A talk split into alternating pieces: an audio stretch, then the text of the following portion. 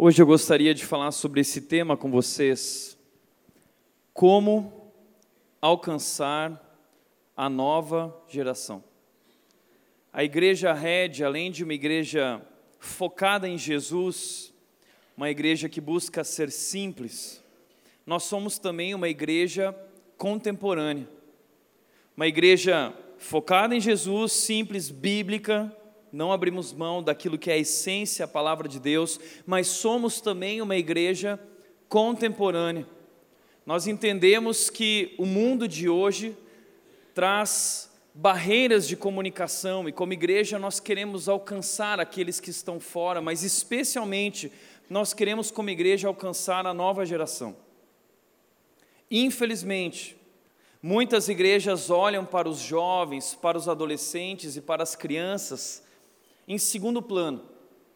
Eles querem se reunir, eles querem ter o seu momento e o espaço que sobra eles dão para as crianças.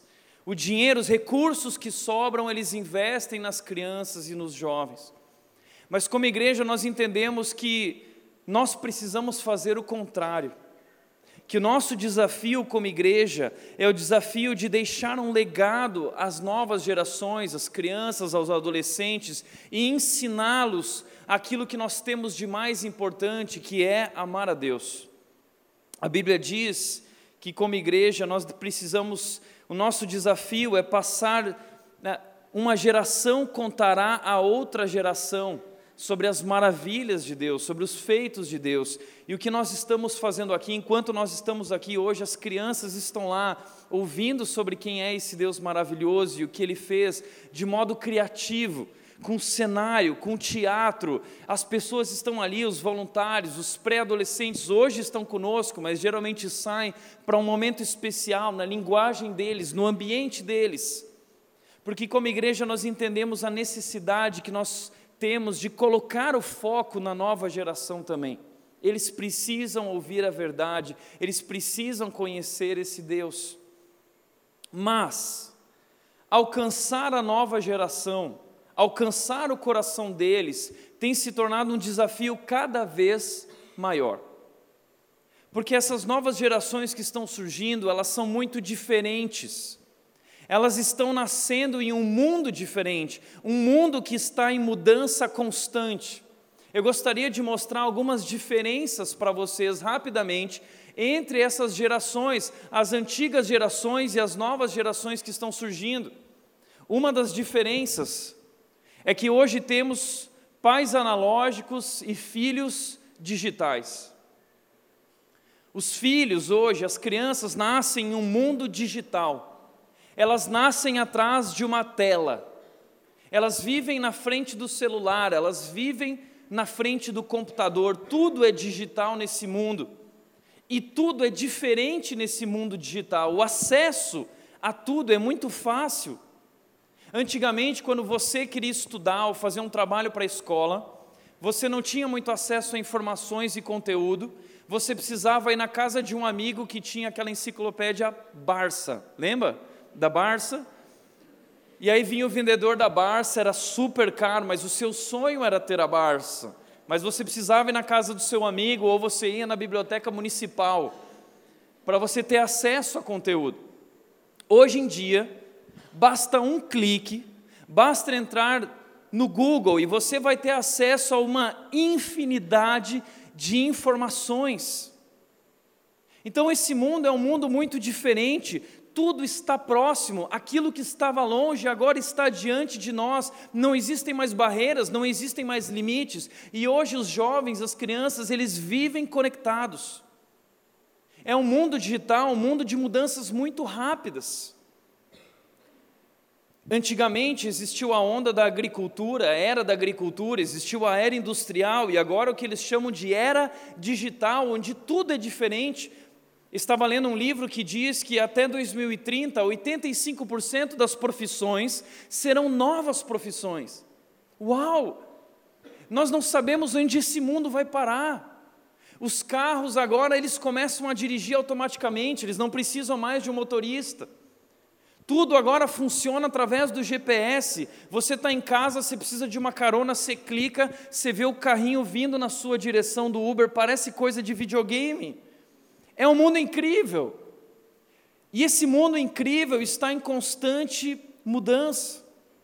Então, muitas vezes essas diferenças acabam pegando, claro que Hoje, meus pais que nasceram nessa geração analógica, eles vivem também na frente do computador, mas o modo de pensar dessa geração é muito diferente, porque nasceram num ambiente diferente, numa realidade diferente.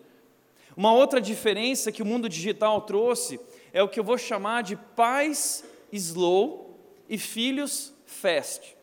Slow significa devagar, fast rápido. Agora, desculpa, eu não estou querendo dizer que você, pai, é um lerdo, tá? Eu não estou te chamando de lerdo, apesar de que às vezes você se sinta assim, seus filhos olham para você assim, mas você não é, ok? O que eu quero dizer com isso é que você nasceu em um mundo muito diferente, em que as coisas aconteciam mais devagar. O mundo de hoje é todo simultâneo, constantes mudanças e tudo vai ficando obsoleto, tudo vai ficando para trás. Nós nem damos contas de tanta informação e tanta tecnologia. Mas na sua época era diferente, as notícias chegavam mais devagar. Tudo era muito diferente, por isso essa geração é uma geração que busca essa conexão de alta velocidade. Tudo precisa acontecer em alta velocidade. É uma geração que não tem mais paciência, é uma geração que não sabe esperar. Eu sempre chamo, e já escrevi um artigo sobre isso no passado, chamado Geração Miojo é a geração miojo. Eles querem tudo para agora. Eles não querem ter que ter o trabalho de cortar o tempero, de preparar tudo certinho. Eles querem pôr lá na água quente, joga e dá pum, e dá tudo certo. Eles buscam um atalho, eles estão em busca da pílula. eles vão na nutricionista, a nutricionista dá a dieta e eles dizem assim: não, mas não tem um caminho mais rápido. Não existe um meio de eu ficar mais forte, mais rápido. Eu tomo algo e bum, eu fico forte. Ou eu tomo algo e bum, eu emagreço. Ou eu tomo algo e bum, eu me torno um homem de sucesso. Nós estamos em busca dessa pílula, desse atalho, do segredo do sucesso. E essa é uma geração do imediatismo. É a geração fast food. Eu quero e quero agora. Os relacionamentos se tornaram também digitais. Tudo é digital tudo é muito rápido. Ao mesmo tempo, pais racionais, filhos emocionais. O mundo que os pais nasceram era um mundo diferente, a maneira de pensar era diferente. Os sociólogos, os filósofos dizem que vocês nasceram no período da modernidade e hoje nós estamos vivendo a pós-modernidade. Os pais nasceram em um mundo onde se valorizava a razão, o um mundo onde se buscava aquela que era verdade absoluta, inquestionável. Todos queriam entender isso, era um mundo onde haviam valores inquestionáveis, onde haviam valores absolutos, isso era certo, isso é errado. Mas hoje não é mais assim. A pós-modernidade não tem mais verdades absolutas. Tudo é verdade, não existe certo ou errado, existe o que é bom para você. Então, essa nova geração questiona tudo, eles são questionadores, eles questionam esses valores que temos, essas verdades que temos. Antigamente, quando você perguntava algo, seu pai respondia: é assim, é sim e pronto. Lembra do Castelo Ratibum, quando o Zequinha chegava lá e dizia: Mas por quê? Porque sim, Zequinha. Só que a geração Zequinha não se contenta mais com o porque sim, eles querem ir além do porque sim, eles querem entender o significado das coisas, eles vão além. O mundo dos filhos já não é mais assim. Como eu disse, não existe certo ou errado, existe o que é bom para você, existe o que te faz feliz. É a geração pão de açúcar. O que te faz feliz? Nós estamos em busca dessa felicidade nós estamos em busca desse segredo, nós estamos em busca desse negócio que nos satisfaça, nos realize pessoalmente. Então, essa é uma geração que tem um olhar muito voltado para o seu coração. O maior lema deles é: siga o seu coração e você será feliz. Siga o seu coração. Eles são emocionais, eles não vivem pelo que eles pensam, eles não vivem pelo que faz sentido, eles vivem pelo que sentem. Eu sempre digo: não viva pelo que você sente, viva pelo que faz sentido. Mas essa é uma geração extremamente emocional. É, para eles, o que está em jogo não é apenas a verdade, o que está em jogo para eles é a experiência. Eles querem algo mais do que apenas saber, eles querem sentir.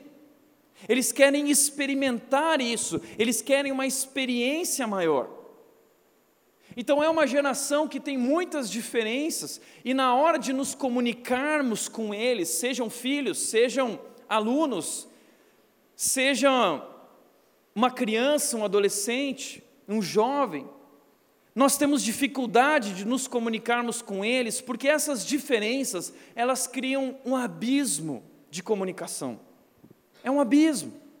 É uma barreira que se coloca entre nós. E você fala algo e ele não entende, ele fala algo e você não entende. E aí pais ficam desesperados, professores, pastores, líderes, psicólogos, um mundo preocupado com a nova geração e se perguntando como nós podemos alcançá-los, como nós podemos criar uma ponte para atingir o coração deles e influenciá-los, deixar um legado. Como? Aí existe um problema. Na busca por alcançar o coração e construir uma ponte, muitos pais têm tomado atitudes erradas, atitudes que acabam afastando ainda mais essa nova geração, atitudes que acabam estragando essa geração. Por exemplo, alguns erros para conquistar o coração dessa geração. Primeiro, erro eu vou chamar aqui de três P's. O primeiro erro são presentes. Você vê o seu filho conectado no celular, ele vive no celular, ele vive no computador, ele vive ali, e, e, existe uma distância entre você, mas você quer conquistar o seu filho, então o que você faz? Você dá para ele tudo o que ele quer. Filho, o que você quer? Você vai lá e compra o presente mais caro, vai no mercado, filho, o que, que você quer? Antigamente eu ia para o mercado, era é, pai, eu quero, eu quero. Hoje em dia, não. O pai sai do mercado com o carro cheio de danoninho, né? cheio de bolachinha recheada, porque o que o filho quer é a bolachinha, o danoninho. Então eu quero fazer o meu filho feliz, eu quero alcançar o coração do meu filho. E muitos pais acham que dando a seus filhos tudo o que eles querem, eles vão conquistar o coração dos filhos. E isso não é verdade. Você vai prejudicar o coração dos filhos, porque o que os filhos precisam não é ter tudo o que eles querem. Na verdade, eles precisam aprender sobre negar-se a si mesmo, eles precisam aprender sobre desapego, eles precisam aprender sobre lidar com o consumismo e viver uma vida mais simples, um padrão mais simples. Eles precisam aprender a lidar com seus desejos, com seus impulsos e aprender a, a terem domínio próprio a partir de uma vida de pensamento, uma vida que faz sentido e não apenas que sente. Mas o que os filhos precisam não são de presentes, eles precisam de presença. Mas muitos pais se sentem culpados porque estão tão ocupados trabalhando que não têm condições de dar presença, então eles substituem essa presença por presentes, e isso é muito danoso para a vida da nova geração. Não é isso que eles precisam. Presentes não substituem presença. Presença é o mais importante. Um outro erro para conquistar o coração dos filhos é que muitos pais têm se tornado permissivos.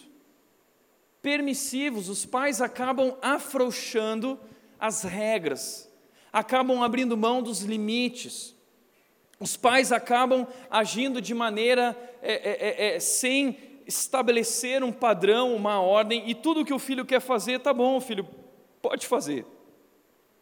Né? O que, que você quer? Tudo bem, filho, né? O que você quer é uma ordem. Então os pais se tornaram permissivos e não existem mais limites e não existe mais o que é certo, o que é errado. O que o filho quiser, o pai deixa ele fazer e isso tem feito mal danado. Um terceiro P é que além disso os pais têm se tornado passivos. Passivos. Os pais foram, foram colocados ali naquele lugar como autoridades, como representantes de Deus para influenciarem seus filhos, para educarem os seus filhos, para orientarem os seus filhos e, se preciso, corrigir os seus filhos, para que eles sigam na direção certa do que realmente a vida é, para que eles possam ser felizes, entendendo realmente o que significa a felicidade. Mas o problema é que os pais estão se tornando passivos. Porque querendo conquistar os filhos, eles dão presentes, eles são permissivos, e os filhos acabam assumindo o comando do lar, e o que os filhos querem fazer, ok.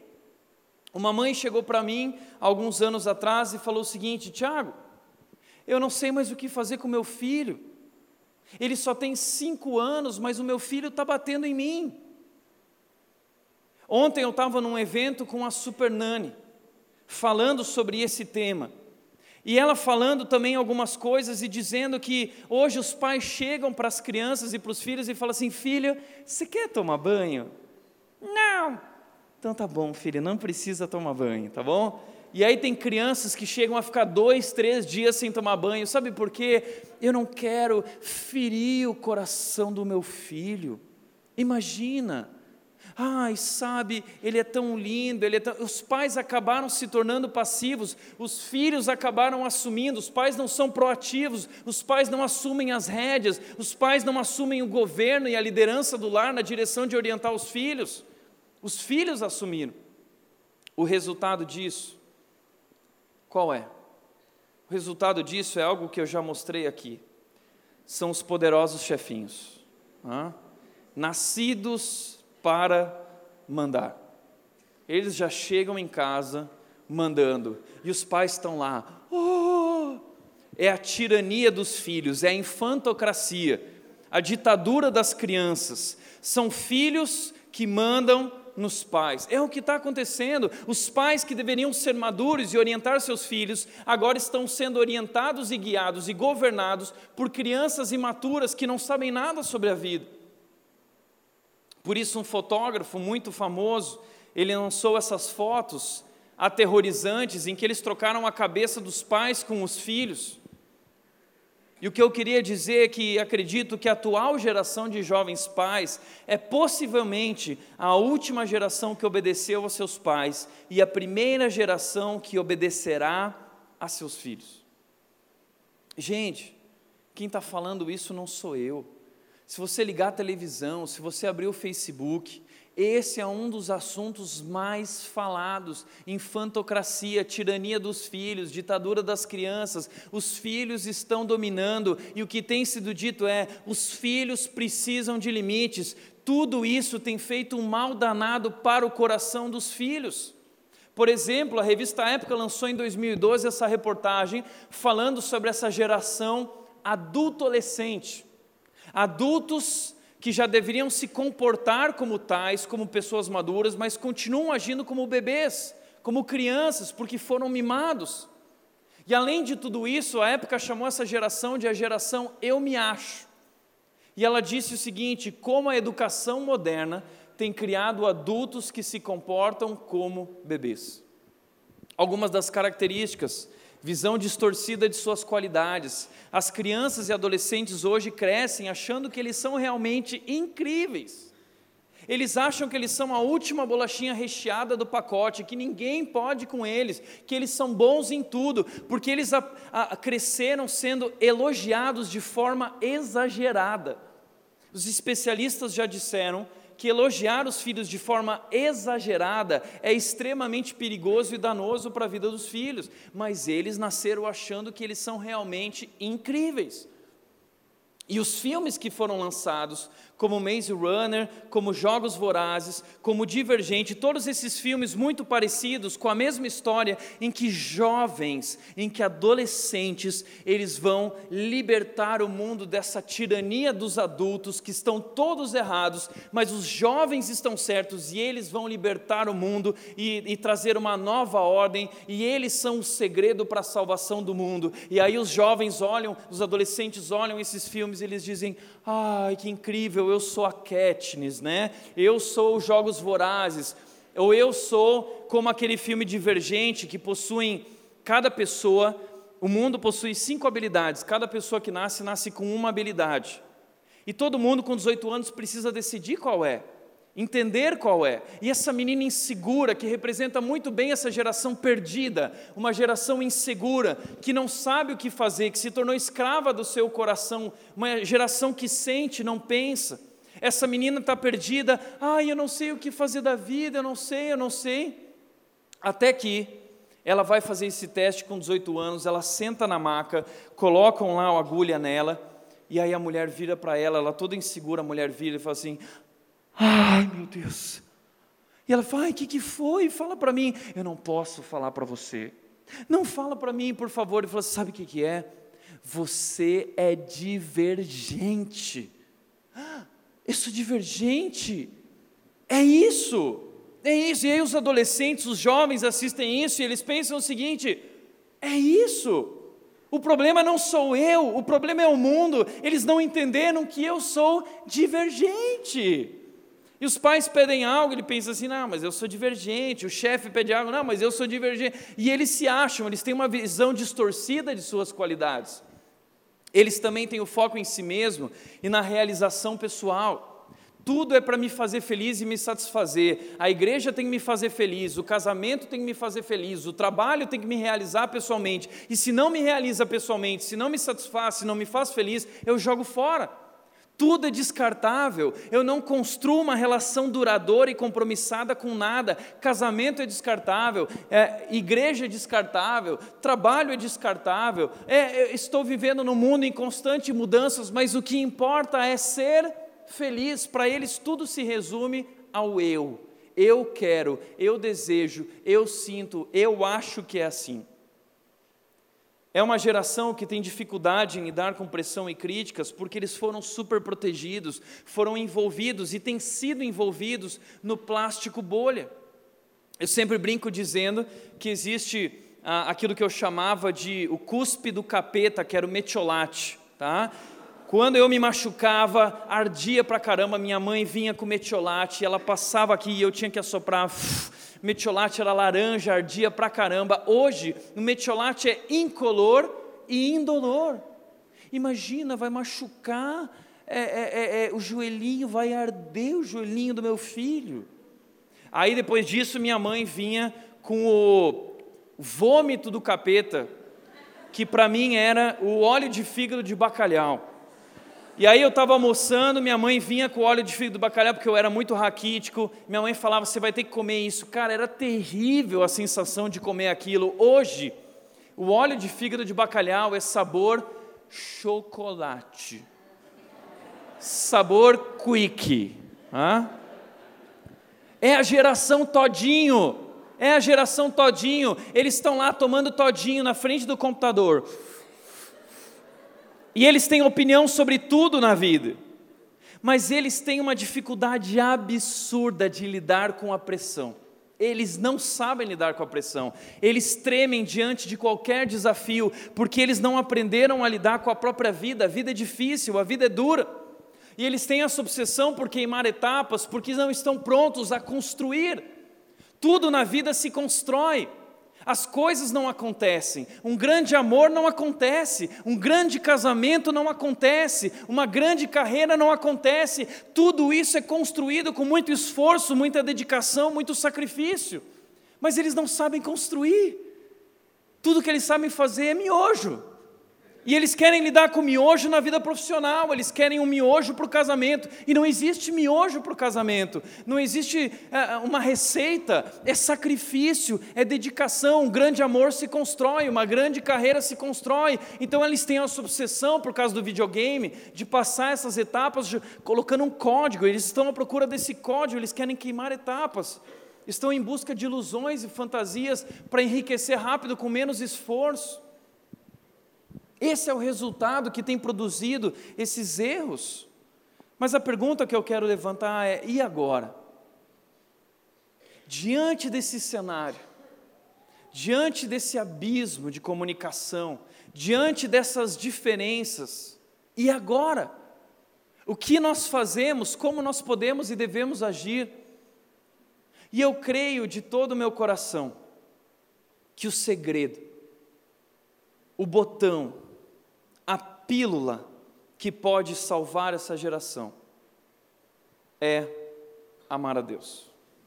Eles precisam aprender sobre quem Deus é. Eles precisam aprender que o segredo da vida não é ser feliz, o segredo da vida é amar a Deus. E como o texto da semana passada que nós vimos disse, como é feliz quem teme a Deus e anda em seus caminhos. Como é feliz aquele que ama a Deus. Amar a Deus é o segredo da vida. Por isso eu tenho dito que o melhor método de educar essa geração, de alcançar essa geração, é ensiná-los a amar a Deus. É melhor que o método poliedro ou Pitágoras, ou seja qual for o método, é a melhor forma de educar os filhos, é ensiná-los a amar a Deus. Nada substitui isso. E foi tão bacana ontem falando nesse evento junto com a Super Nani, que a Super Nani é cristã e a gente estava tomando cuidado com o que dizia muitas pessoas não eram cristãs, e a Super Nani virou para todo mundo e ela disse: Gente, quer saber uma coisa? Eu não vejo outra forma de a gente transformar essa geração a não ser que seja através de Deus e através da palavra de Deus, porque só em Deus, no Criador e na palavra de Deus existem valores que são eternos, que eles precisam aprender a viver e a obedecer. E eu olhando para aquilo e dizendo: Uau, é isso!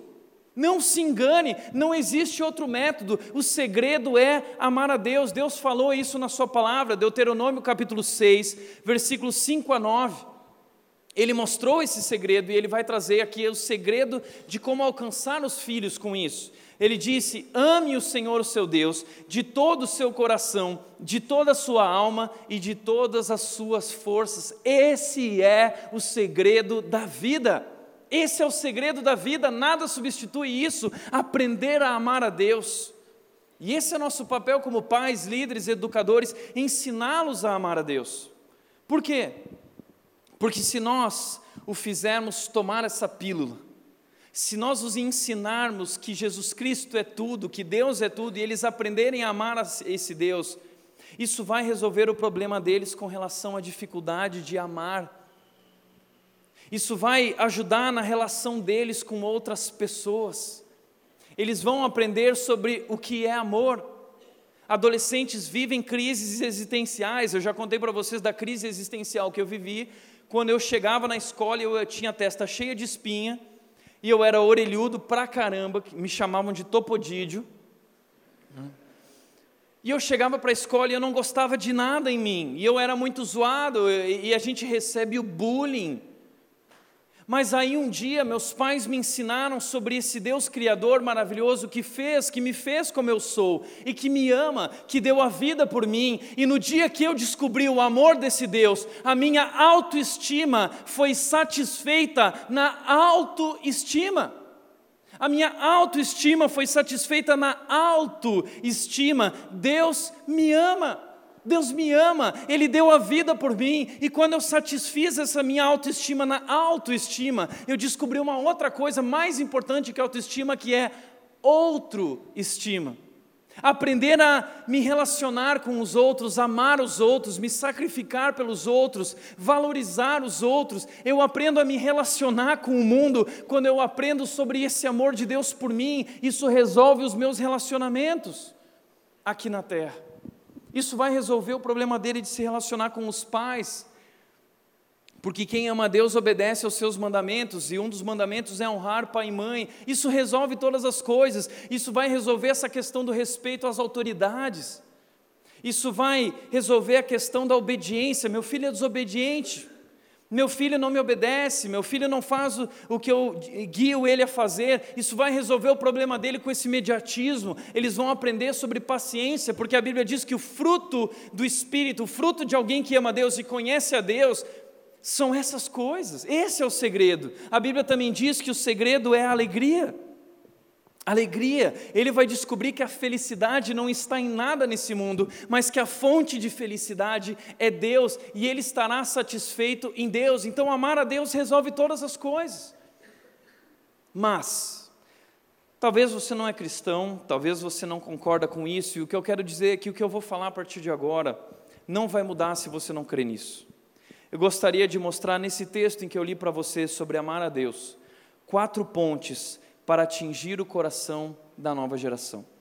Quatro pontes para sobrepor esse abismo e alcançar o coração dos filhos, das crianças e da nova geração. E a primeira ponte que eu gostaria de tratar é exemplo. O texto que nós lemos diz que todas essas palavras que hoje lhe ordeno estejam em seu coração. Estejam primeiro em você. Seja o que você quiser transmitir à nova geração. Entenda isso. Seja o que você quiser ensinar a eles. Isso precisa primeiro fazer parte da sua vida. Por quê? Crianças aprendem olhando e imitando. Crianças e adolescentes aprendem observando o comportamento das outras pessoas. Existe até um vídeo que mostra isso, que as crianças veem, as crianças fazem. Porque crianças e adolescentes, ainda mais no mundo em que nós vivemos, eles estão à procura de referências. Eles ainda não têm uma identidade definida. Eles querem saber quem eles são. E eles vão tentar descobrir isso, procurando, olhando isso ao seu redor e procurando uma referência. Eles estão à procura de uma referência. Para eles, muitas vezes, a referência é o youtuber, é o digital influencer. E nós precisamos nos tornarmos essas referências, sendo o exemplo para eles.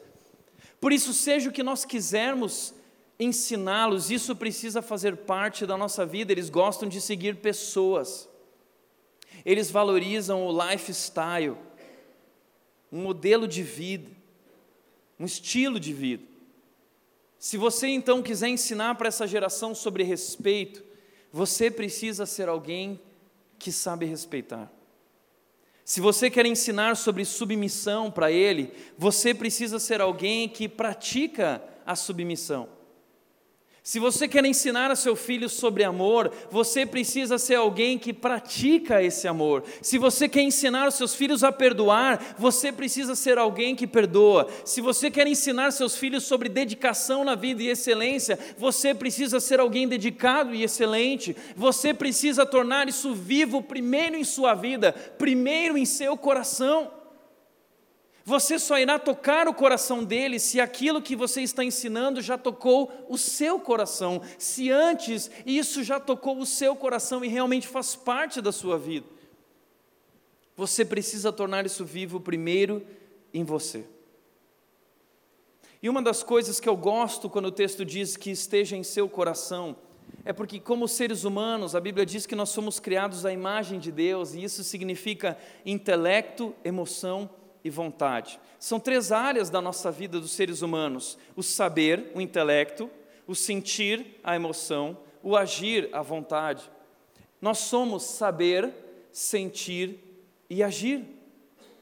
Portanto, para a nova geração hoje, não basta você atingir o saber, não basta só informação, não basta só conhecimento, você precisa tocar o coração deles eles precisam experimentar, eles precisam sentir, para que então isso se torne vivo e de fato, isso só se torna vivo na nossa vida e nós só agimos dessa forma quando isso atinge o nosso coração. Dizem que a maior distância que existe no ser humano é a distância entre a cabeça e o coração. A distância entre aquilo que eu sei e aquilo que eu sinto, aquilo que eu penso e aquilo que eu vivo. Essa é a maior distância. Muitas vezes nós sabemos o que devemos fazer, mas nós não fazemos. Porque isso não atingiu de fato o nosso coração, isso não inundou, não permeou o nosso coração. Então não basta saber, é preciso sentir, e o que a Bíblia está dizendo é que talvez você, pai, você é alguém que quer ensinar o seu filho na base da intelectualidade. E essa geração está muito além da intelectualidade. Eles são espertos, eles são questionadores, eles têm as informações. E muitas vezes, como eu estava conversando com o Fábio esses dias, eles podem vir com inúmeros argumentos, mas o que você precisa é mais do que a intelectualidade, é atingir o seu coração. E isso só irá tocar o coração do seu filho se isso já tocou o seu coração. Você precisa tornar isso vivo em sua vida, para que então, através da sua vida, isso impacte a vida e o coração do seu filho. Se você quer tocar o coração deles, precisa ter tocado o seu coração. Semana passada eu preguei aqui sobre o Salmo 28, 128, E eu mostrei o poder do exemplo. O poder do exemplo, o que um homem comprometido e que uma pessoa comprometida com Deus, que ama a Deus e que é excelente dedicado no seu lar, o que ele é capaz de fazer, o, o texto do Salmo 128 diz que esse homem comprometido, esse homem que é um exemplo para a sua família, esse homem que ama a Deus em primeiro lugar e no seu coração, ele transforma o seu lar, ele transforma a sua esposa, ele transforma os seus filhos, e através da transformação do seu lar, esse homem transforma a sua nação. Esse homem, ele causa uma mudança no mundo a partir do seu lar. Mudar a vida dos meus filhos começa quando eu mudo a minha vida. Mudar a vida da nova geração começa quando eu mudo a minha vida e o meu coração. Mudar o mundo começa quando eu mudo a minha vida, tudo começa em mim, tudo começa no meu coração. O exemplo é a primeira ponte para eu alcançar o coração da nova geração. Uma ponte de comunicação poderosos. O exemplo é poderoso. Isso não é só para a nova geração, o exemplo pode tocar o coração do seu marido, o seu exemplo pode tocar o coração da sua esposa, o seu exemplo pode tocar o coração da sua família. Exemplo é uma das ferramentas mais poderosas de impacto na vida de qualquer ser humano.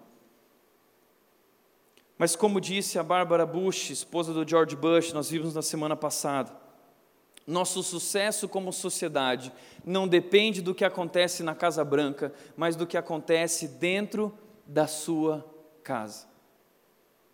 O problema do Brasil, entenda isso, não é o que acontece em Brasília, o problema do Brasil é o que acontece na sua casa. O problema no Brasil não são as escolas ou a má educação, o problema do Brasil são famílias disfuncionais, famílias desorganizadas, famílias em que não há pai, famílias em que não há mãe, famílias em que não há homem, não há mulher que se posicionam cada um em sua função e amam e se dedicam e ensinam. É no lar que crianças e adolescentes são formados. Quando vemos adultos mal formados, isso não é um problema da escola, isso não é um problema do governo brasileiro, isso é um problema das famílias famílias brasileiras. O problema do Brasil não é o que acontece em Brasília, é o que acontece na sua casa. Por isso, a solução para o Brasil é a reorganização da família.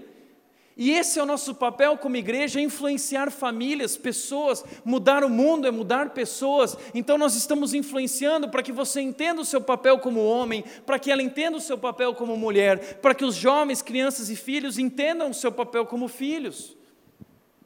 Primeira coisa é exemplo. Segundo, segunda ponte para alcançar o coração deles é relacionamento. O texto diz: converse sobre elas quando estiver sentado em casa. É converse. Converse quando estiver sentado, quando estiver andando, quando se deitar e quando se levantar. Isso está se referindo a essa questão do relacionamento uma ferramenta poderosa de impacto na vida de qualquer pessoa e da nova geração especialmente, é relacionamento. Se você quer ensinar algo para alguém, você precisa se conectar com essa pessoa. Ensinar uma criança ou adolescente a atingir o seu coração requer ensino informal, requer caminhar junto requer se relacionar, você precisa conquistar o coração dele para poder compartilhar para eles, você precisa conquistar esse direito de ser ouvido. E crianças e adolescentes são conquistados, você ganha autoridade com eles através de relacionamento. Foi assim que meu pai conquistou o meu coração, como eu disse semana passada aqui, e você pode ouvir a mensagem depois sobre o homem bem-sucedido no Salmo 128. Meu pai conquistou meu coração jogando bola comigo, jogando basquete comigo, me levando para pescar, passando tempo junto comigo, me levando para andar de bicicleta, me ensinando isso, me ensinando aquilo, me ensinando a nadar, me levando para a praia para surfar. Ele ganhou meu coração. Ele impactou meu coração. Relacionamento. Nada substitui a presença de um pai, nada substitui a presença de uma mãe, nada. Isso é insubstituível. Eu lembro que quando eu era, pré, eh, eu era tinha 17, 18 anos, e eu cheguei em Vinhedo para pastorear a nova geração, e eu comecei o trabalho com pré-adolescentes. Era uma moçadinha de 10 a 13 anos.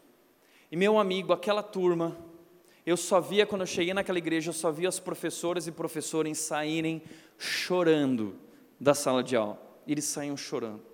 Eles diziam: essa turma é impossível, essa turma é insuportável, não existe como lidar com eles. E esse foi o meu desafio. E eu lembro que uma das primeiras coisas que eu fiz com eles, entendendo que eu precisava conquistar o coração deles, foi que eu marquei um acampa dentro. A gente vai dormir na igreja, todo mundo. Falei com os pais, todo mundo foi lá, aquela movuca, tal, os, os negócios lá. E a igreja lá em Vinhedo, no começo, ela tinha um salão de culto que ficava numa região mais baixa, e da entrada para o salão de culto tinha uma rampa de 20 metros. E aí eu cheguei para esses pré-adolescentes e falei o seguinte: sabe o que, que é? Agora eu vou ensinar para vocês algo novo, um esporte novo. Eles olharam para mim, é, vem comigo. Aí eu peguei um skate, era a época do Jackass. Uh, eu peguei um skate, eu peguei um capacete. Eu olhei para aquela rampa, daí eu falei para eles o seguinte: agora eu vou ensinar para vocês boliche de cadeiras de igreja. Nessa hora, eles olharam para mim não acreditando e eu apavorado, com o coração a mil por hora, falando: eu vou morrer, né? Mas eu tinha que ser macho e eu desci aquela rampa, meu amigo, e brá, destruí as cadeiras da igreja. Eu quase perdi o meu emprego, mas eu ganhei o coração daquelas crianças e pré-adolescentes. Naquele momento, eles fizeram bem assim: eu quero seguir esse cara eternamente. Meu amigo, esses moleques grudaram tanto em mim que onde eu ia eles estavam. Eu lembro os pais virando para mim e dizendo o seguinte: Tiago, nós queremos os nossos filhos de volta. E nós aprontamos junto por todo o vinhedo. Nós criamos um relacionamento, era sentado ali, era andando pelo caminho, era quando a gente ia dormir junto nos lugares com a galera, quando a gente se levantava, o tempo todo, sabe por quê? Crianças não aprendem dentro de uma sala de aula. Adolescentes não aprendem dentro da sala de aula, esqueça isso. Adolescentes aprendem através de relacionamento, através de ambientes diferentes. É muito maior do que uma sala de aula. É por isso que a Bíblia está dizendo que o ensino ele precisa acontecer na vida enquanto você caminha junto. Você precisa estar perto, ser presente e não dar presente. Nada substitui a sua presença e proximidade. Conquiste o coração do seu filho caminhando com ele, curtindo com ele, brincando com ele. Como diz o jornalista e influenciador hoje, Marcos Piangers, ele disse: a tecnologia, o problema dos relacionamentos hoje é que a tecnologia conecta pessoas que estão longe, mas separa pessoas que estão próximos. E o Marcos Piangers tem um vídeo no Facebook, no YouTube, que ele fala o seguinte: a gente vive falando, ah, meu filho vive no celular, eles vivem na frente do computador. Mas isso te lembra alguém? Com quem ele aprendeu isso? E aí o Marcos Pianges conta uma história em que a filha dele, ele estava lá no celular vendo aquele post, o último post, a última foto, a última olhadinha no celular, e a filha dele chamando ele, pai, pai, pai, até que ela foi atrás do celular e ela disse, pai, às vezes eu preciso ir para trás do celular para falar com você. A tecnologia, essa modernidade hoje, tem distanciado pessoas que estão próximas. Nós vivemos nos relacionando através de uma tela. Isso, como diz Zygmunt Bauman, isso tem enfraquecido os nossos laços. Nós não sabemos mais nos relacionar. Nós somos muito mimimi. Qualquer coisa que acontece, eu vou te excluir do meu Facebook. Eu vou lá e excluo, não faz parte mais do meu Facebook. Isso é um absurdo. Isso é um absurdo. É a fragilidade dos laços que a modernidade líquida tem produzido.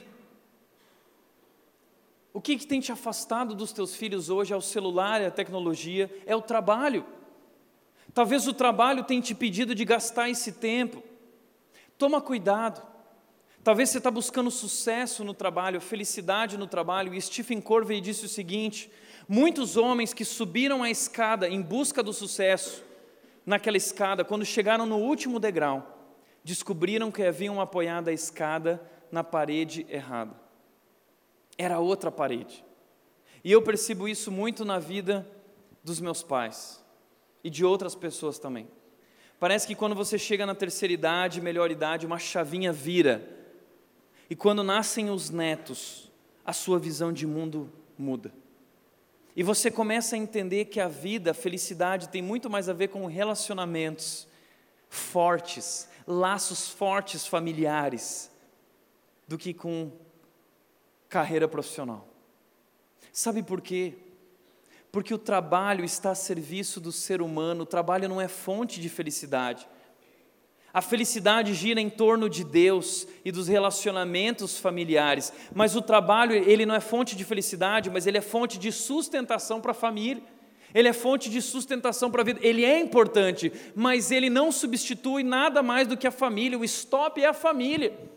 O trabalho serve a família. Portanto, não abra mão de relacionamentos. Se for preciso, baixe o padrão no trabalho, seja o que for, mas não deixe que nada se coloque no seu relacionamento entre você e seu filho. Existe uma carta de um homem que ele disse o seguinte e marcou muito a minha vida. Quero ler para você essa carta em que ele disse assim: Sou um pai moderno, muitas vezes perplexo e angustiado. Passei a vida inteira correndo como um louco em busca do futuro e esquecendo do agora. Nessa luta, renunciei ao presente. Com prazer e orgulho, preenchi a cada ano minha declaração do imposto de renda. Cada linha que eu acrescentava era resultado de muito trabalho. Casas, apartamentos, sítios, automóveis do ano, tudo isso havia custado dias, meses, semanas de trabalho intenso. Mas eu estava construindo o futuro da minha família, e quando morresse eu deixaria um legado para eles, uma herança para eles. Para escrever cada vez mais novas linhas na minha relação de bens, não me contentei com um só emprego, cheguei a ter três e ainda vendia parte das férias, viajar a negócios, almoçar com executivos, reuniões intermináveis, agenda lotada era a minha rotina, a rotina de um homem dinâmico e bem-sucedido. Mas o tempo foi passando e eu fui me esquecendo de coisas que eu não poderia ter esquecido. Esqueci que a verdadeira declaração de bens está em outra página do formulário do imposto de renda, naquelas linhas quase escondidas onde se, dê, se lê relação de dependentes. São os meus filhos que coloquei no mundo e a quem deveria ter dedicado o melhor do meu tempo. Meus filhos, novos demais, não estavam interessados em propriedades, nem na importância que tinha lá fora, eles só queriam um pai. Há filhos órfãos de pais vivos que estão cuidando do futuro da família. O pai para um lado e a mãe para o outro, e a família terceirizada, desentregada e sem convivência. Depois de uma dramática experiência pessoal na minha família que eu vivi, a mensagem que tenho para dar é: não há melhor tempo aplicado do que aquele destinado aos filhos. Agora estou aqui com o resultado de tanto esforço, construí o futuro penosamente e não sei o que fazer com ele depois da perda de Carlos e Patrícia. De que vale tudo o que juntei, se esses filhos não estão mais aqui para aproveitar tudo isso comigo? Se o dinheiro não foi capaz de comprar a cura de meu filho amado, que se drogou e morreu, se não foi capaz de evitar a fuga de minha filha que saiu de casa e dela não tenho mais notícias, para que serve o dinheiro? Para que ser escravo dele? E ele termina dizendo: eu trocaria, explodindo de felicidade, todas as linhas de declaração de bens por dois nomes que tive de retirar da minha relação de dependentes: o nome do meu filho Carlos e da minha filha Patrícia. É que tive que retirar essas linhas na declaração de 1986, porque Carlos morreu aos 14 anos e Patrícia fugiu de casa um mês antes de completar 15, envolvida com drogas de que vale o sucesso na vida diante do fracasso no lar. Invista em relacionamento. Esse é o segredo. Terceira ponte, terceira ferramenta para atingir o coração da nova geração é o que o texto diz, dizendo: ensine-as com persistência. Ensine-as com persistência. O, a versão antiga desse texto diz: Tu as inculcarás a teus filhos. Você quer transmitir algo para ele, então você precisa inculcar isso na sua mente. Esse verbo significa perfurar a cabeça dele, colocar dentro da cabeça dele isso. Você vai ter que perfurar, é duro, é difícil. Você já percebeu como é difícil ensinar a nova geração? Não é fácil, você tem que persistir. Por isso, a primeira coisa que eu quero te dizer é que você precisa ensinar. Esse é o seu papel. Você, a você pertence essa missão do ensino. Não é a igreja que ensina, não é a escola que ensina, é você como pai, você como mãe, você assume a autoridade do ensino. Não seja passivo. Seu filho não tem direito de escolher, é você que ensina os valores e você precisa ensinar sobre tudo. Você precisa ensinar sobre a Bíblia, você precisa ensinar sobre valores, sobre relacionamentos, sobre saúde, tudo. Uma pessoa brincou e é verdade comigo essa semana alguns dias atrás, porque a minha família, eu sempre brinco com isso, que me ensinou muito a Bíblia, mas não ensinou saúde. Muita Bíblia e pouca saúde. Você tem que ensinar sobre tudo. Quando eu ia para a escola, eu lembro que tinha aquela lancheira. No caminho para a escola, meu pai parava no barzinho, a gente pegava uma Coca-Cola, enchia minha garrafa com Coca-Cola todo dia e comprava uma coxinha. E a galera chegava lá na escola com os lanchinhos meia boca que as mães tinham mandado, e eu chegava com uma coxinha e Coca-Cola. Né? Isso custou pressão alta. Hoje eu sou um cara que lido com a pressão alta. Então ensine sobre tudo, não é só sobre a Bíblia, é sobre saúde, mas a Bíblia é ainda mais importante do que tudo isso. Ensine sobre tudo, mas cuidado, alguns assuntos têm a hora certa.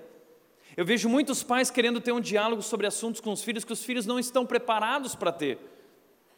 Eu nunca esqueço o dia que eu estava no carro junto com a Nath, e aí o filho de uma pessoa da igreja que a gente estava carregando o carro, a gente passou da frente de um motel, e aí esse jovem virou e falou o seguinte: Ah, eu sei o que significa motel. E aí a gente parou de respirar por dois minutos. Hum. O que significa motel? E ele deu a definição dele, mas eu achei interessante que um pastor ontem nesse evento disse que o filho dele viveu a mesma coisa. E o filho dele virou para ele e disse o seguinte: Pai, eu sei o que é um motel. Ah, o que é, filho, um motel? É um, é um hotel para motos, pai. É isso aí, filho. É um hotel para motos, tá bom? E a Super Nani disse algo muito legal. Ela disse que crianças se satisfazem com respostas simples. É a gente que fica às vezes apavorado e sem respirar, mas eles se contentam com respostas simples. Não é preciso muito diálogo com crianças. Você não precisa explicar, não, sabe o que, que é? Eles não têm entendimento. Não, filho, sabe o que, que é? Sabe como que você nasceu? Eu e sua mãe um dia nós sentimos um clima. Não faça isso. Tá bom? Existe o um momento certo para isso. Você vai destruir a vida do seu filho. Agora, entenda uma coisa: quando você está ensinando criança, nós precisamos usar regras. Com criança, você não usa princípios e coisas difíceis, complicadas, você usa regras. É sim e não é pode e não pode. Crianças não têm muita condição de entender, então não queira tratar o seu filho como adulto que você vai destruir a vida dele, mas conforme ele for crescendo, se tornando um pré-adolescente, um adolescente, e ele for desenvolvendo uma consciência, então você vai ensinar ele a lidar com essa consciência e você vai trocando essas regras por princípios, os princípios que estão por trás das regras. Então você precisa ensinar, mas além de ensinar, você tem que repetir repetir, repetir, repetir, repetir. Você já percebeu isso? Lidar com filhos, adolescentes ou alunos adolescentes, às vezes, é desanimador. Muita gente fala isso para mim, Tiago, mas eu estou sempre lá ensinando, falando, falando, falando, falando. E aí sabe o que é pior? Aí um dia vem uma pessoa de fora e fala aquilo que você sempre falou, e aí seu pai vira para você e fala: Pai, você viu o que ele disse? E aí você vira e fala assim: Eu não aguento mais isso. Eu estou ensinando, eu estou falando, às vezes eu me sinto assim também em alguns momentos, você se sente assim também, é desanimador, mas sabe o que, que é? Crianças e adolescentes aprendem com repetição, e não só eles, o ser humano. O ser humano aprende com repetição, repetição, repetição. Então nós temos que repetir. Minha fez, família fez isso. Toda semana, culto doméstico, os mesmos assuntos eram repetidos. E aí tem os vídeos lá com a minha mãe fazendo fantoche, minha mãe subindo em cima do sofá, descendo o sofá, pulando na nossa frente, nos ensinando a amar a Deus para tentar tornar isso vivo, para inculcar em nosso coração. Minha mãe prendendo versículos por toda a casa para que isso fosse batendo, batendo, batendo. E diz o ditado: água mole em pedra dura, tanto abate até que fura, meu amigo. Aqueles versículos foram para dentro, aquele ensino foi para dentro. Então você vai repetir, repetir, repetir, você não pode se cansar, eu sei que é difícil. Além disso, você precisa corrigir. Como eu disse semana passada, quando eu errava, meu pai ia lá, corrigia, consertava as coisas assim, assim, desse jeito, daquele jeito. Disciplina, Provérbios 13, 24, os pais hoje têm negado a disciplina. Provérbios 13, 24 diz: Quem se nega a castigar seu filho não o ama. Quem o ama não hesita em discipliná-lo. Provérbios 22, 15 diz: A insensatez está conectada ao coração da criança, a loucura está no coração dela, mas a vara da disciplina livrará a criança dessa loucura. Provérbios 23, 15 diz: Castigue, a discipline você mesmo com a vara, e assim você a livrará da morte. Provérbios 29, 15 diz: A vara da correção da sabedoria mas a criança entregue a si mesma envergonha sua mãe. Sabe quando você olha para o Tiago, você fala assim, ai que bacana, eu queria ter um filho assim. Sabe o que, que tem aqui? Aqui tem muita varinha. Aqui tem muito chinela havaianas 45, tá? Quero meu pai lá, a cinta, a varinha, porque o texto está dizendo a, a, a havaianas da correção da sabedoria, tá bom? Agora entenda, Cada pessoa funciona diferente. Um filho tem um tempo, outro filho tem outro tempo. Um vai entender mais rápido, o outro vai entender mais devagar. Um adolescente a ficha cai logo, o outro adolescente vai, quando se tornar adulto, a ficha dele vai cair. Entenda que cada um tem um tempo e pessoas são diferentes. Quarto e último lugar: criatividade. Seja criativo. É preciso ser exemplo, é uma ferramenta poderosa. É preciso relacionamento uma ferramenta poderosa. É preciso persistência, repetição e correção. E é preciso criatividade. Com a nova geração, criatividade é essencial. Por isso o texto está dizendo: amarre-as como um sinal nos braços. Você não vai só falar, você vai buscar outras formas. Você vai pôr um símbolo nos braços. Não precisa fazer uma tatuagem amanhã dizendo, não, estou querendo ensinar meu filho. O Tiago falou para eu fazer um. Não é isso que eu estou dizendo, tá bom? Um sinal nos braços e prenda-as na testa. Escreva-as nos batentes das portas de sua casa e em seus portões. Você vai usar diversas formas para comunicar isso que você deseja comunicar, essa essência. E por que isso é tão importante? Porque crianças e adolescentes, eles são extremamente visuais. Ainda mais nessa geração, eles são extremamente visuais, conectados ali no celular, conectados no computador, tudo para eles é imagem. E uma imagem vale por mil palavras. Por isso eu achava legal quando a minha mãe, e esses dias eu fui para o sul, minha mãe estava lá no Natal com, com os netos dela, fazendo fantoche para os netos e os netinhos tudo lá. Mas fantoche também já está ficando para trás, você já tem que ir para uma nova tecnologia. Crianças são visuais, você tem que explorar um campo de ideias, uma infinidade de formas para alcançá-los.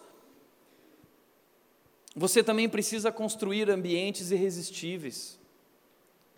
Porque crianças não aprendem num ambiente formal, eles aprendem num ambiente informal, eles precisam saber, eles precisam sentir, eles precisam agir, eles precisam viver uma experiência, como aqui no Ministério Infantil, no Red Kids, nós fazemos, quando nós queremos que eles sintam o cheiro do pecado. A, a aula é sobre pecado, então eles vão sentir o que, que é, eles vão tocar, eles vão experimentar, eles vão enxergar, eles vão ser imersos num ambiente irresistível, onde eles vão entender a mensagem não apenas intelectualmente, ambiente, mas eles vão sentir a mensagem através da construção desse ambiente. Essa é uma ferramenta poderosa, é isso que nós fazemos como igreja. Por que a rede tem esse ambiente tão incrível e irresistível? Isso é uma ferramenta. Eu estou enganando todos vocês, enquanto eu construo isso aqui, eu estou influenciando o seu coração, conectando o seu coração, porque esse ambiente irresistível, ele cria, ele cria ah, uma ponte, ele destrói barreiras, ele quebra paradigmas e preconceitos para que eu atinja você com a mensagem verdadeira, a essência sobre amar a Deus. Veja só, essa galera gosta de ir no Starbucks, eles nem gostam de café, nem sabem tomar café. Mas sabe o que, que é? O Starbucks está sempre junto com a Saraiva com uma livraria, então eles vão lá no Starbucks, né? Eles pegam um livro, eles tiram uma foto e falam assim: "Ah, café e livros". Nunca lê um livro. Mas o Starbucks cria uma ideia de intelectualidade. Você chega lá no Starbucks, né? Põe a mão aqui assim, né? Lê um livro, ele cria uma experiência, você não é nada daquilo, mas essa experiência atrai. Nós precisamos explorar isso, é por isso que, como igreja, nós, como igreja, nós temos uma casa para a nova geração. Os adolescentes se reúnem nessa casa, os jovens se reúnem nessa casa, os pré-adolescentes se reúnem nessa casa. É um ambiente com puff, com sofá, com videogame, com o jogo de dança, com o jogo de futebol, com sinuca, com pebolim, com poker, pasme, com poker, sem apostar dinheiro, tá bom?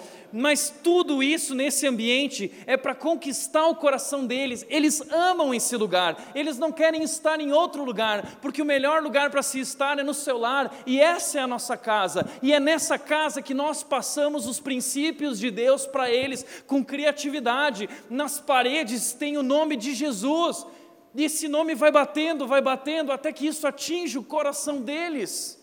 É criatividade.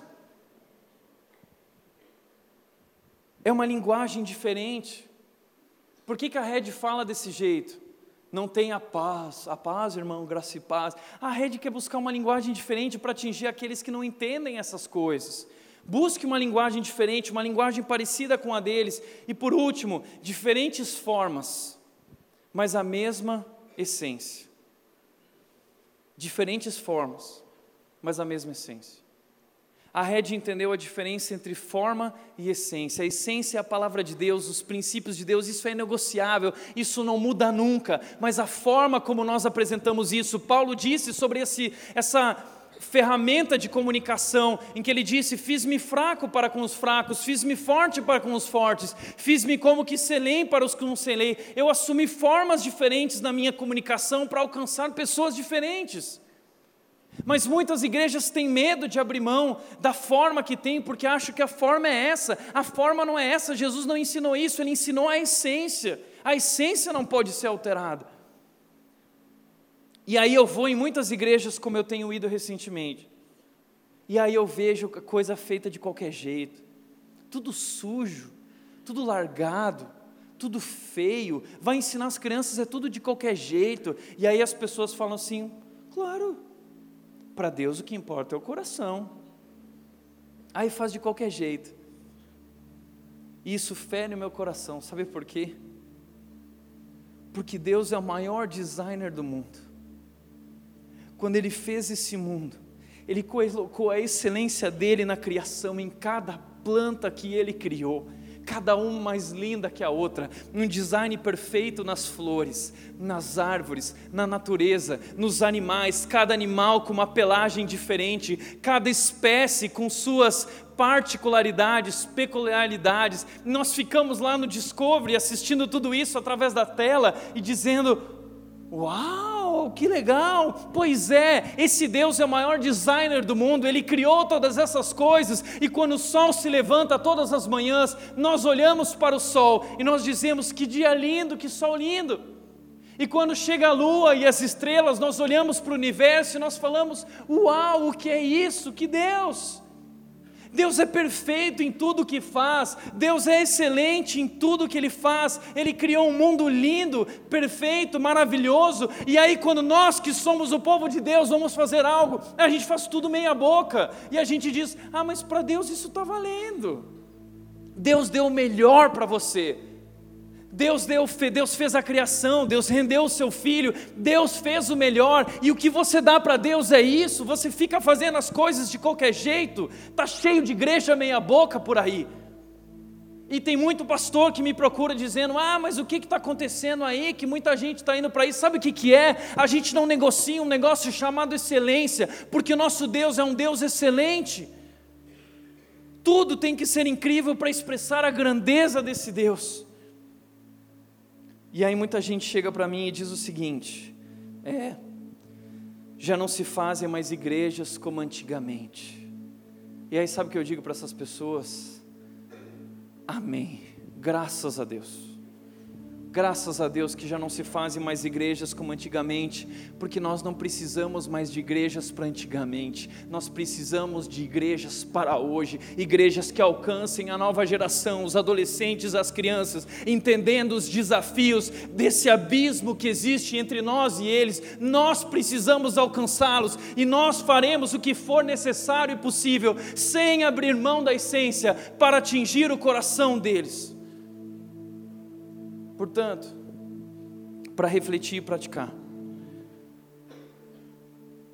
Primeiro lugar, a ferramenta mais poderosa para alcançar e investir na nova geração é a família. Essa é a ferramenta mais poderosa. Nada substitui família. O ambiente familiar é mais importante. Jovens aprendem com os pais. É onde eles mais vão aprender. Se a família for desestruturada ou os pais forem ausentes, eles terão uma lacuna em suas vidas. Eles irão aprender na escola com os amigos, eles irão aprender na internet com os youtubers, eles irão aprender nos filmes de Hollywood. Na cultura judaica, quem ensinavam eram os pais, o ensino não é tarefa da igreja, da escola, nós somos o seu parceiro. Mas não terceirize isso, é sua responsabilidade. Também não se preocupe, não existem pais perfeitos. Meus pais não foram perfeitos. Essa semana liguei para minha mãe para fazer uma piada dizendo: "Mãe, olha só o que disseram, é verdade. Tinha muita Bíblia, mas pouca saúde. Eu, não, eu nunca comia salada." Aprendi isso com a Nath, graças a Deus. A Nath está de prova que eu estou comendo salada. Mas aí minha mãe virou para mim e disse assim: É, Tiago, mas não foi só isso, não. Lembra o nosso problema de ira? Sempre teve uma dificuldade muito grande de lidar com a ira, e é verdade, eu sou um cara irado. Não queira me ver no trânsito. Ontem a minha irmã, a gente estava indo para Piracicaba junto, ela disse: Hum, se o pessoal soubesse como o pastor dirige no trânsito.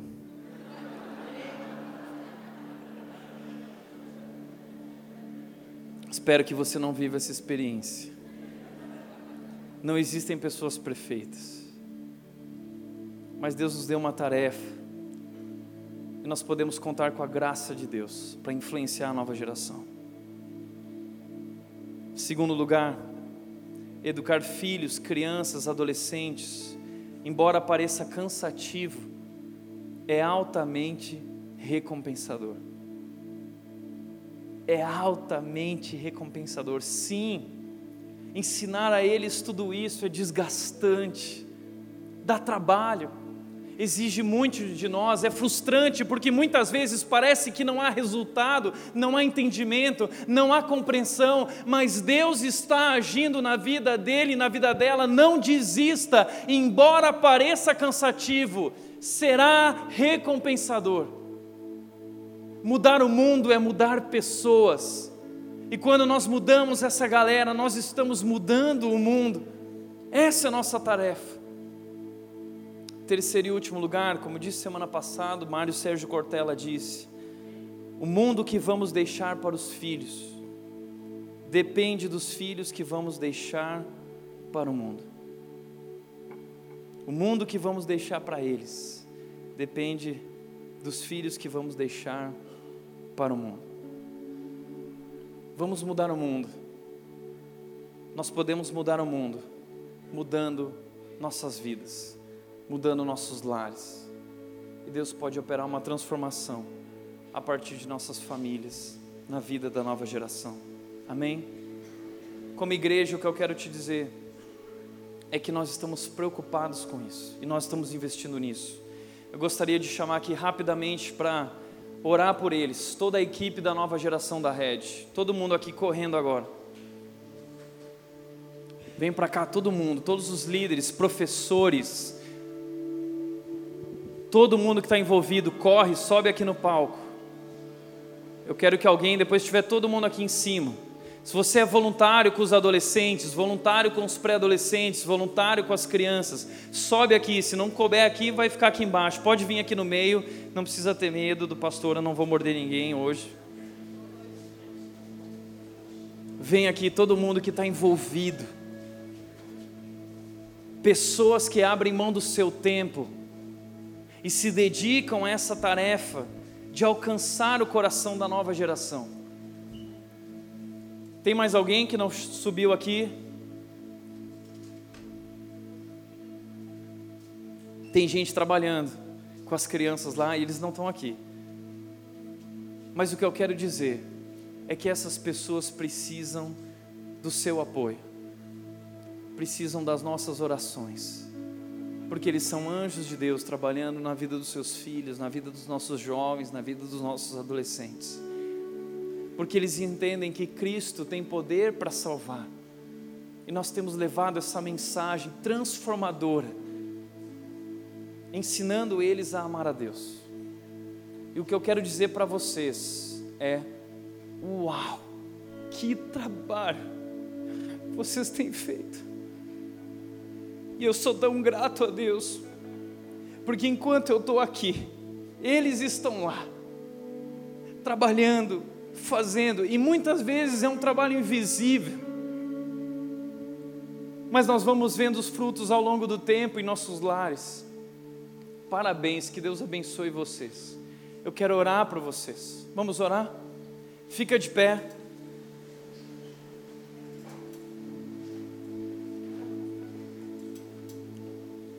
Olha quanta gente. E nós precisamos de mais gente. Nós queremos alcançar a nossa região e levar isso para a nossa região. Que Deus é poderoso, que Deus é maravilhoso, que Deus é amor, que Jesus Cristo deu a vida por nós. Isso pode mudar o nosso mundo, começando pelas nossas vidas e nossas famílias. Vamos orar? Levanta a tua mão direita se você quiser, fica à vontade na direção dessa galera. Pai querido, eu quero te agradecer pela vida dessa turma que tem se dedicado com tanto esforço, abrindo mão do seu tempo, muitas vezes suando a camisa, pulando, se agachando, fazendo inúmeras coisas, Deus, para atrair, para alcançar, para usar ferramentas poderosas para tocar o coração dessa galera, dessas crianças, desses bebês, desses adolescentes, Deus, porque nós entendemos que o Senhor ama eles e que eles precisam entender quem tu és, para que a vida deles seja transformada, para que eles sejam felizes, Deus. Por isso eu te agradeço por cada um aqui, que o Senhor os abençoe que tu, Deus, derrame teu amor sobre eles, para que esse amor transborde a partir deles para a vida dessas crianças e jovens. Que o Senhor derrame a tua sabedoria sobre eles, para que essa sabedoria se trans, transborde sobre eles para essas crianças, que a tua graça esteja sobre eles, que o teu poder esteja com eles, Deus. Nós clamamos por isso, porque tudo o que nós sonhamos e desejamos, é que o mundo, Deus, possa conhecer a Ti. Que essas crianças e jovens possam ver brilhar a luz de Jesus através de nossas vidas e conhecer o poder transformador e salvador que há em Ti, ó Deus. Assim nós oramos, em nome de Jesus, em nome de Jesus. Amém.